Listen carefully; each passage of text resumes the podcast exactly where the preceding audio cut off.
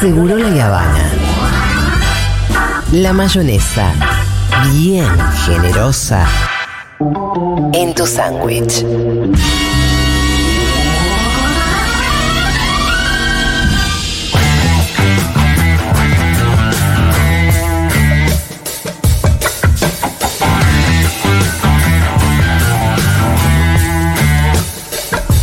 Hola, Quique, ¿cómo va? ¿Cómo están? Bien, Quique, todo, bien? todo Bueno, bien. Hoy Eh, un, poquito más tarde hoy. sí, a veces hay cambiamos un cambios de horarios. Está che, eh, vamos a hablar de Famatina. Sí, eh, yo les conté que íbamos a hacer durante el año, cuando, cuando diagramamos eh, la columna, que íbamos a contar uno de los hitos ambientales, hitos de las luchas socioambientales en Argentina. Así que cuando la coyuntura lo permita, que es bastante difícil, eh, vamos a contar alguno. Y hoy vamos a contar uno de los grandes, grandes hitos eh, de las luchas socioambientales de América Latina incluso, que fue acá, en Famatina. Famatina es en La Rioja. Eh, Famatina es un pequeño pue- eh, pueblo de 6.000 habitantes, muy chiquito, muy, muy lindo, eh, muy lindo, muy ¿Lo conocen ustedes? No. No, pero voy a googlear Famatina. Está la bueno, pinta sí. que tiene. Está ahí, ahí nomás de Chilecito, que es un poco más conocido. ah, el otro día sacamos en Amo a mi país a alguien de Chilecito. Claro, Chile-. Chilecito está ahí nomás, que es más grande, mucho más grande, la segunda, que, si no me equivoco, la segunda ciudad de La Rioja. Pero Famatina está ahí. Es, es una especie de microclima. Yo recomiendo a los de va- vacaciones de invierno, si alguien todavía tiene dudas, es un lugar ideal ¿Es lindo para vacacionar, Uh, Famatina? Espectacular, porque tiene un microclima, tiene unos paisajes increíbles, eh, tiene comidas también eh, típicas, eh, hermosas. Eh, no, es. Quique cada vez que va a defender los recursos Sí. naturales de las provincias, Se hace un paseíto. No, hace, no. hace- hace- hace un mini saqueo gastronómico. Exacto, sí, sí. Yo tengo el tour gastronómico y yo les puedo decir en cada lugar dónde están las mejores comidas. Eh, me, me entra mucho por las comidas, me acuerdo mucho. Eh, bueno, Famatina, 6.000 habitantes. También tiene un atractivo turístico que es visitar una vieja mina abandonada Ah, de como los las ingleses. viejas. Claro. Que es un túnel. Claro, no, y que hay un cable carril enorme, una Ah. infraestructura muy grande abandonada. Como en Chilecito también. Claro, claro, bueno, es eso. Es lo- o es lo mismo. es lo mismo. Es la misma Lo que pasa es que uno de Chilecito se va de turismo. eh, si vos vas a visitar Chilecito, te vas de turismo a, Claro. a Famatina, porque es ahí, son pocos kilómetros, 30, 40 kilómetros nada más. Eh, ese cable carril de una vieja explotación minera demuestra lo que significaba para la época. Había un pasado, en el siglo, eh, fines del siglo XIX, de explotación minera, eh, y principios del siglo XX, de explotación minera eh, inglesa. Bueno, eso quedó abandonado por la forma de explotación. Recordemos que siempre que explicamos la mega minería tenemos que hacer una- un, un, un raconto. Uno que Toda la legislación se hizo en los 90, o sea, la legislación que permitió el ingreso de la gran minería en Argentina fue en la década de los 90 Y que aún la regula hoy. y que aún mantiene inalterable. Ni una coma se pudo modificar de los 90 hasta ahora. Uno de los ideólogos de ese fue un riojano, dos riojanos. Uno era presidente, Carlos Saúl, y el otro era el secretario de Minería de la Nación, que era Massa. Ángel Massa. Ángel sí, Massa. no, no, Massa con Z, ¿no?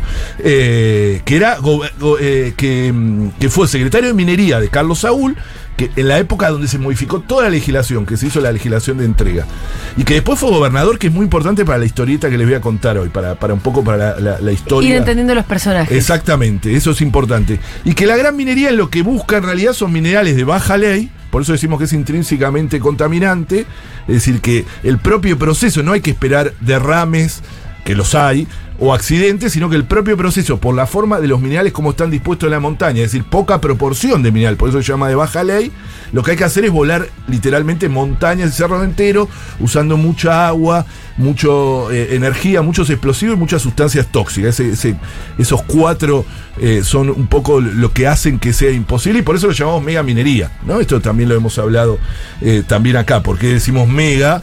Eh, ¿Por qué? Porque el- la única forma de hacerlo rentable es a gran extensión y usando todas estas sustancias eh, mucho. O gran minería, ¿no? Mega minería, gran minería son las dos formas. Esa minería en Argentina no existía hasta la década de los 90. Sino, eh, eh, siempre Argentina tuvo minería eh, de todo tipo, pero no tenía este tipo de minería. La que había era la de socavón, por eso la imagen que teníamos del minero con el casco y la, Sí. eh, y la linterna que entraban en túneles. Como los siete enanitos. Exactamente, entraban en túneles y... Sí, o como en Chile, en Copiapó. Bueno, Claro. todavía hay algunos casos, pero la mayoría en Chile es de, es de minería abierta, pero, o, o asilo abierto. Eh, Esto que empieza en los 90, bueno, el primer experimento fue en, la década de los 90 con eh, la lumbrera en Catamarca, luego hay otros, y bueno, y en un momento ese embate de la gran minería llega a, eh, a La Rioja, ¿no? Y empiezan ahí algunas cosas, ahí por el año 2005, 2006, donde el gobernador era eh, Ángel, Ángel Maza, uno de los mayores, como dije, responsables de la legislación minera de los 90, eh, hace un acuerdo secreto que después se toma conocimiento con una de las empresas más poderosas del planeta en materia de minería, que es la Barrick Gold, ¿no? La famosa Barrick Gold. Sí, que ahora se llama Barrick, le sacaron Gold. Y no le gusta que le digan la Barrick. Y nosotros decimos la Barrick porque sé que sabemos que le molesta. Eh, la Barrick. Eh, eh, tuvieron la misma pelea que nosotros con la Futu. Ah, es verdad. La perdieron también, como nosotros. ¿Cómo se tiene que decir? Perdón. ¿Vos no querías No, hacer ya la perdimos igual. Ah, la perdimos. ¿Vos no querías hacer la futu? No, ¿No te gusta? no. Me encanta. ¿Alguna vez me escuchaste decirle la es Futu? verdad que no. No, pero Kike, Kike siempre dice la futu. Yo siempre digo, qué Yo, papelón. yo no lo digo, pero Kike siempre lo dice. Sí, ¿no? por eso te Pero digo. es, da ternura, da como a- eh, ¿Qué ternura? acercamiento. Es una porquería. No, yo ¿Usted estoy por qué no de decís la Barrick? Es verdad, no, pero la Barrick, sí. Bueno, No, claro. me cagaste, me cagaste. Eh, bueno, no, la cosa es que allá por el año 2007, en un contexto de crisis eh, eh, del sistema político muy grande, porque se descubre este acuerdo secreto que tenía el gobierno de La Rioja, o no lo había hecho público, no era secreto, pero no lo había hecho público Claro. con la empresa Barry para explotar el Famatina. Bueno, ahí empieza la gente a preguntarse qué es esto. Recordemos que en esa época la Famatina, además de ser esa ciudad, Sí. es un cerro. Es un cercano. cerro, exactamente, eso Ah. es muy importante. Estuviste Porque muy es el bien, cerro Julia. lo que va, lo que. Exactamente, es un cerro hermoso, Sí. de una belleza con unos nevados eh, eternos, o sea que siempre están nevados, que vos lo ves de Famatina. O sea, en Famatina tenés esa visión del cerro del Famatina, eh, que es de una belleza increíble y que además el, el pueblo famatinés, yo viajé muchas veces, por suerte, eh, y, y la gente tiene una relación inmaterial con el Famatina. ¿eh? O sea, me acuerdo... ¿Espiritual? absolutamente espiritual. Pero eh, lo saludan a la mañana. O sea, eso me, me- me acuerdo de una vieja eh, habitante famatina de muchos años, muchos años. Dice, yo todas las mañanas riego mis plantitas y cuando riego mis plantitas saludo al famatina. Esto es importante para entender la poblada que se armó. Claro. Recordemos, es un pueblo de 6.000 habitantes. ¿eh? Sí. Muy, muy chiquito, eh, que enfrentó a una de las corporaciones más grandes del mundo y les spoileo, le ganó. ¿No? Evidentemente, si no, ya no Si estaríamos saludando al Famatina. no estaríamos saludando al Famatina. Eh, pero hay algo que pasa en el medio que es lo siguiente. Se, se sabe de este acuerdo secreto entre Ángel Maza, el gobernador, y empieza un revuelo terrible. Empieza la gente a preguntarse, y había un vicegobernador ahí, que era Beder Herrera, que después fue Sí. diputado nacional. Eh, Beder Herrera, el vicegobernador, y empieza a embanderar. Pero prácticamente era Greenpeace, ¿eh? Era, a- a- empieza a Ah, se, embanderar. se pliega se a pliega la lucha, de- porque de- además veía que era popular en serio la, lo- la- la resistencia que había. Pero eh, muy, muy fuerte. Tal es así, tal es el revuelo que se arma, que Ángel Massa es destituido. Esto no- poca gente recuerda. En el año 2007 es destituido, entre otras cosas, y por la- el motivo fundamental, por este acuerdo con Barry Gold. Asume el vicegobernador, Sí. o sea, eh, tengamos en cuenta, porque ahora viene una parte eh, pintoresca. eh, y a los pocos meses llama a las elecciones, porque venían las elecciones, y gana como Beder gobernador. Como gobernador. Claro, ahí gana las elecciones. Primero asume por ser vicegobernador y luego gana. ¿Qué hizo al mes de haber ganado? Un acuerdo con la Barricol. Tal cual. El panquecazo más Mirá, grande son, eh, de la historia. Mirá que a mí la política me gusta, Sí, odio el discurso también. antipolítica, Es verdad, es verdad. pero a veces son muy predecibles. Terrible, no tenía que hacerlo. Terrible lo que hizo Bede Herrera. Eh, hay una película que se llama Cielo Abierto de Carlos Sí. Ruiz. Cielo Abierto de Carlos Ruiz. Googleenla y ahí van a ver todas las imágenes, porque está él en la campaña abrazado a niños con banderas no a la mina, Sí. el agua vale más que el ¿Y oro. qué le pasó a Beder Y al mes dijo no. eh, ¿Pero no, se le fueron al sí. humo? ¿Qué, qué pasó? No, pero además, a- algo que no conté es cuando en ese periodo que él es eh, apenas asume de vicegobernador a gobernador antes de llamar a las elecciones, Sí. hace una ley. Una de las pocas, o sea, en Argentina hay siete leyes ahora eh, de prohibición de gran minería. En ese momento había cuatro nada más. Esta era la quinta. Es decir, algo muy difícil de hacer. Hace una ley que prohíbe la minería a cielo abierto. Entonces la gente dijo, no, bueno, este tipo no solo eh, está a favor, sino que hasta hizo una ley. Bueno, esa ley la deroga al mes eh, de haber asumido. Eso es eh, parte del panquecaso. Sí. Ese panquecaso empieza con un discurso bueno, no sé qué. No, no tiene mucha explicación. Es difícil, es difícil eh, contarlo. y empieza una persecución brutal a, a los ambientalistas. Ahí desde el año 2007-2008, eh, varios años persiguiendo el movimiento de, ahora va- vamos a contar algo, pero el movimiento de lucha del Famatina está eh, principalmente compuesto por mujeres. Ajá. Las minas de Famatina, hay una tapa de, de una revista MU que, que- que era así, las minas Sí. de Famatina un poco jugando, haciendo juego de palabras. Eh, y, y la mayoría eran docentes también, las docentes que tienen una, en, en los pueblos las docentes tienen un valor mucho más especial, le digo a los porteños y porteñas, eh, el- las docentes en las, como son lo- los médicos, etcétera, tienen un valor en las sociedades más chicas mucho más grande que en el resto de, cosas. Entonces, eran las docentes, bueno, las docentes empiezan una persecución administrativa, la suspenden, le- no le pagan los sueldos, eh, no se animan a echarla porque, por los estatutos, pero eh, empieza también una persecución, criminalización, porque empieza un corte de ruta en lo que llama el- el- la localidad eh, Peñas Negras, eh, que es camino al Cerro de Famatina, cami- el camino que tendría que hacer la minera para instalar eh, toda la base. Empieza un corte selectivo, era solo cortar, o sea, se ponen ahí. se- el esfuerzo es muy grande de una sociedad que en un corte a muchos metros de altura, en una montaña, tiene que hacer una guardia permanente 24 horas, ¿no? Eh, 24 horas que se van turnando, eso genera también un sentido comunitario muy grande, Claro, ¿no? claro. Pero era un corte selectivo. Si vos ibas con tu auto, podías pasar, salvo que sea un camión minero o gente. Bueno, empieza, eh, se empieza a quebrar la paz social eh, muy fuerte y se, y se siembra un clima de violencia instalado por el propio Estado en complicidad con las empresas mineras, ¿no? Eh, eh, eh, se- ¿En la comunidad había alguien que, que, que bancara la posición No. de la Barricol? Muy, no, en, en Famatina no. Te voy a contar cosas increíbles de Famatina. Una de las cosas increíbles, por ejemplo, el cura. Sí. y que también, insisto, y en el norte argentino, el cura tiene un es peso. importante en un pueblo Uh, chico. eh, eh, miren, la única construcción en altura que hay en Famatina es la iglesia, Claro. ¿no? La, la máxima. Y arriba, obviamente, tiene campanario. Bueno, en- como esto eran épocas de no WhatsApp, eh, sí de mensaje de texto, pero no WhatsApp, y mensaje de texto costaba, y no era lo mismo mandar mil mensajes de texto Sí. con WhatsApp. La forma de alertar el pueblo de Famatina tenía cuando había una amenaza minera, es decir, que venían camiones Un camión mineros, o algo así. etcétera, sonaban las campanas del el campanario de la iglesia y toda la gente salía a las calles. Eh, pero toda, toda, era realmente emocionante. La verdad que si había alguien a favor era muy minoritario. La- la- eh, eh, en este lugar eh, se puede decir con total eh, certeza de que no había ni hay licencia social. Hay como un arraigo muy grande. Lo que yo te contaba eran gente muy grande, no eran solo jóvenes, para- por, por el contrario. Era, había gente muy grande que se plegaba en las duchas. Hay fotos increíbles de los viejitos del- y viejitas del Famatina eh, que se plegaban a la lucha y que te contaban esa relación inmaterial eh, con, el, con, el, con el cerro, ¿no? Eh, bueno, empieza toda una lucha así de muchos años, resistiendo. La Barricol se termina yendo. Sí. O sea, ganan. Después viene una empresa china, la, la- la- también la rajan o, la, o no la dejan ingresar.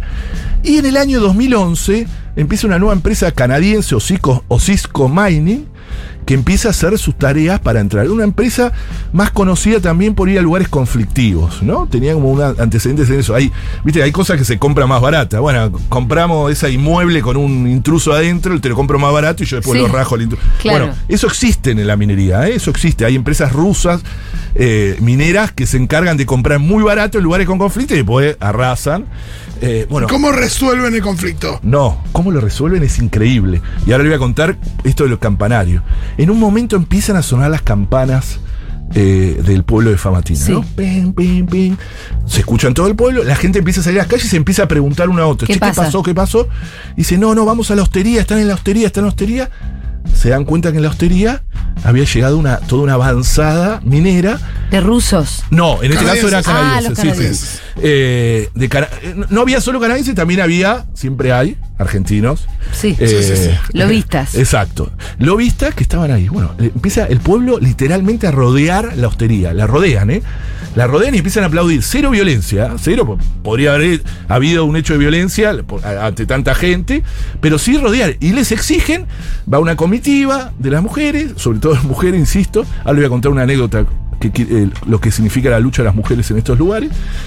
Y, y le dicen que tienen eh, media hora para irse del pueblo. Sí. Así. Se van. Los tipos desesperados de tener una poblada ahí. Me encanta es un western hasta Sí. Sí, totalmente. No, es- esto, es- esto Y para otra aparte, película. Sí, re, y los Otra- canadienses habrán dicho, ¿qué?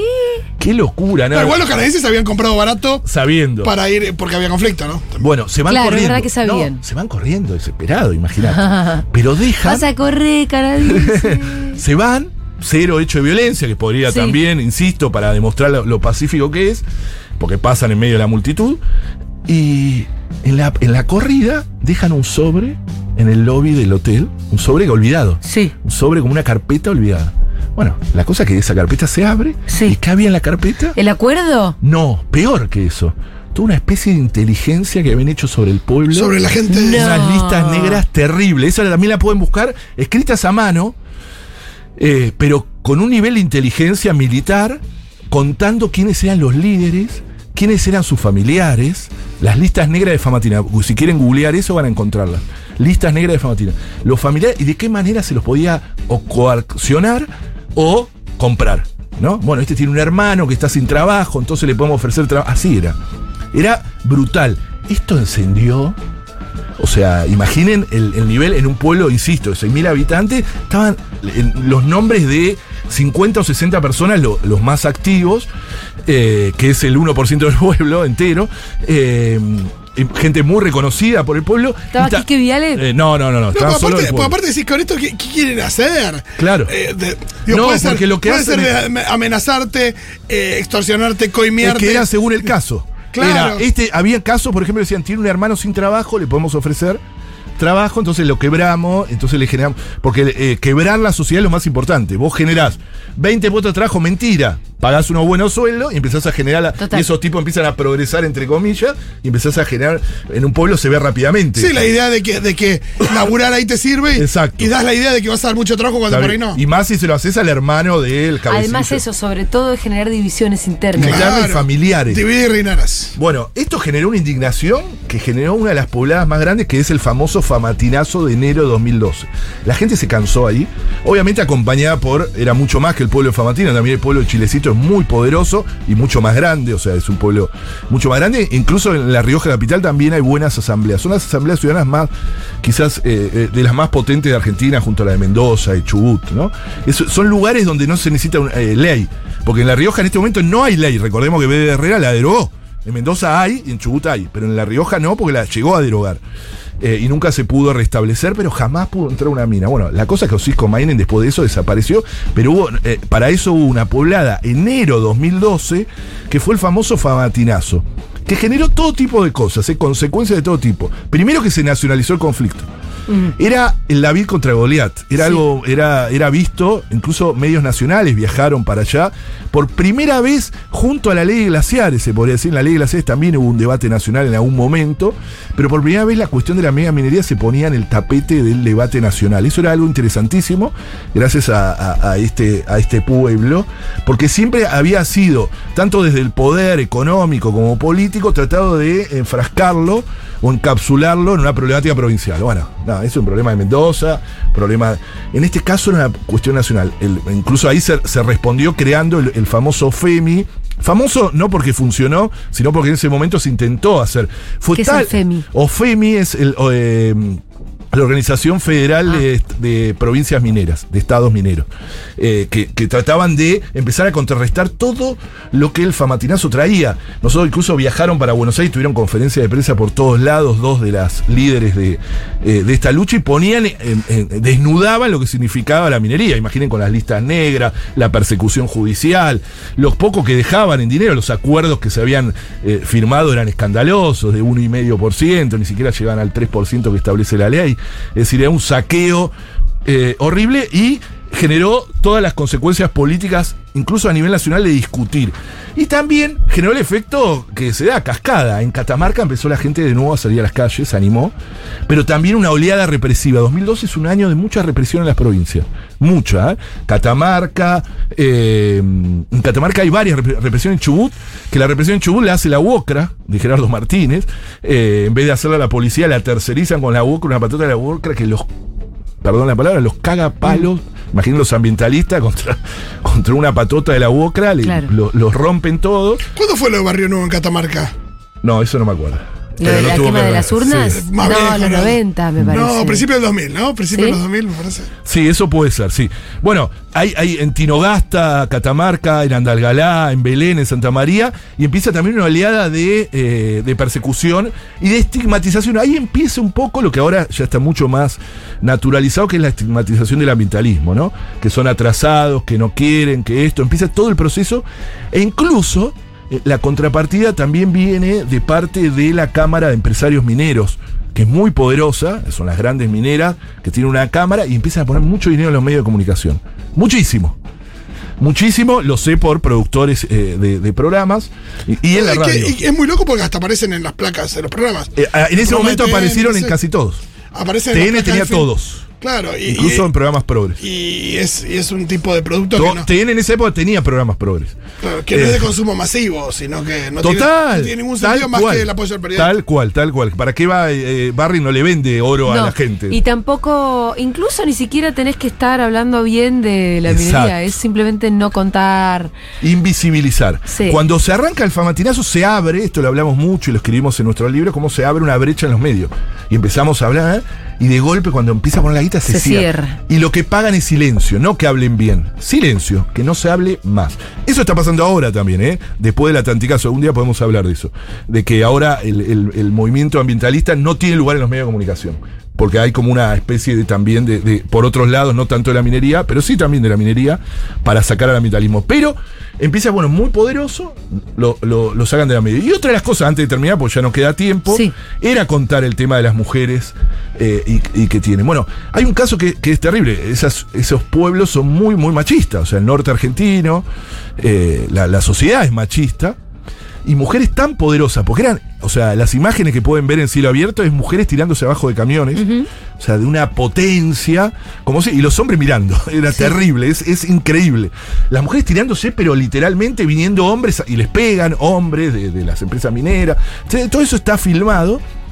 Eh, mujeres que además eh, desafían el poder, porque además demo- empezó a democratizar a, a- a- a- a provincias como La Rioja, donde la mujer tenía un rol absolutamente pasivo.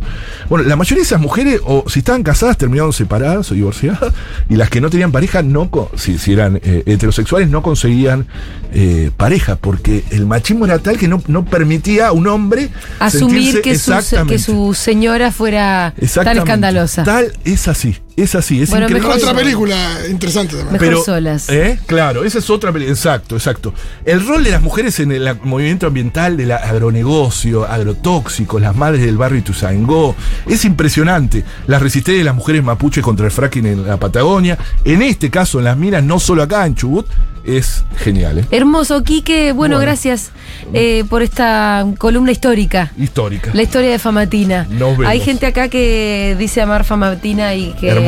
Disfrutó mucho de la columna. Hermoso. Gracias, Quique. Hasta el miércoles que viene.